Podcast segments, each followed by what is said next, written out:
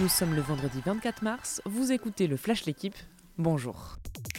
C'est parti pour les qualifications de l'Euro 2024. Les Bleus reçoivent les Pays-Bas 20h45 au Stade de France. Un soir de première, premier match d'une campagne de qualification qui ne sera pas si facile avec dès le début un match entre les deux favoris. C'est aussi le premier match de l'équipe de France depuis la finale de la Coupe du Monde perdue contre l'Argentine. Et enfin, premier match pour Kylian Mbappé en tant que nouveau capitaine d'une équipe de France très renouvelée, sans Lloris, Varane, Mandanda et Benzema désormais retraités.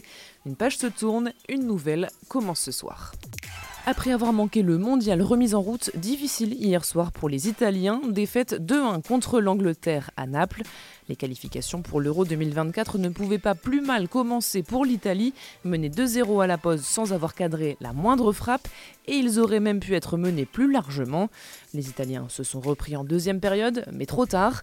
Côté anglais, Rice et Kane ont marqué un but record pour le capitaine qui devient le meilleur buteur de l'histoire de sa sélection, 54 buts en 81 matchs.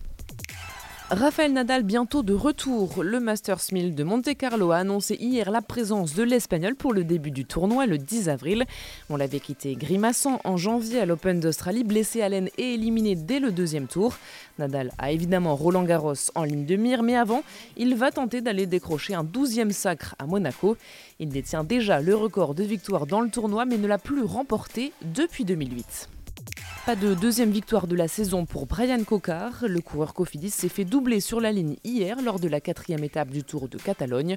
Un sprint massif et un succès pour l'Australien Caden Groves. Au classement général, Primoz Roglic conserve sa place de leader devant Remco Evenpool. Merci d'avoir écouté le Flash l'équipe. Bonne journée.